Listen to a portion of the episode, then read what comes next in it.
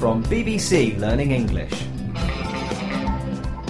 The English we speak. Oh, hello, Feifei. I didn't know you shopped at this supermarket too. Hi, Finn.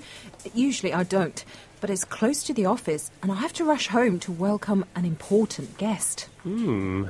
Who is it? Someone I know? No, it's my landlady.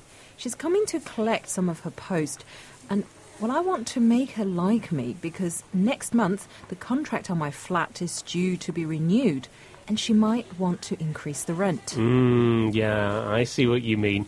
So you'd better butter her up then. Butter? Oh, yes. But, but I'm a pretty bad cook. If I bake a cake, it would probably be horrible. No, I don't mean butter for a cake. In English, when you say you'll butter someone up, you mean you'll be especially nice to them in the hope that they'll do something good for you in return. Oh, I see. So I'll be nice to her and pay her compliments so that she likes me and keeps the rent low. I'll butter her up. But isn't it a bit insincere? Well, it can have a negative connotation, yes.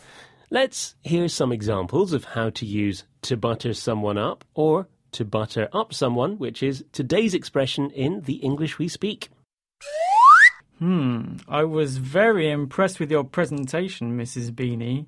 You're really intelligent and perceptive and. Don't waste your time buttering me up, Johnny. I'm not raising your salary any time soon. The director was always ready to butter up Angelina Jolie. He knew she was looking for her next role and he wanted her in his movie. Oh, look, it's 6 pm already. I'm very late. I might not be on time to meet my landlady and she'll be angry with me. She's a very busy woman. Oh, yeah, well, then you're in a jam. Jam? In English, when you say someone is in a jam, you mean they're in a difficult situation. But that's a different kind of jam. All these expressions about food. I know, we have a huge appetite for food expressions. But let's leave some for another day. Bye. Bye. The English we speak. From BBC Learning English.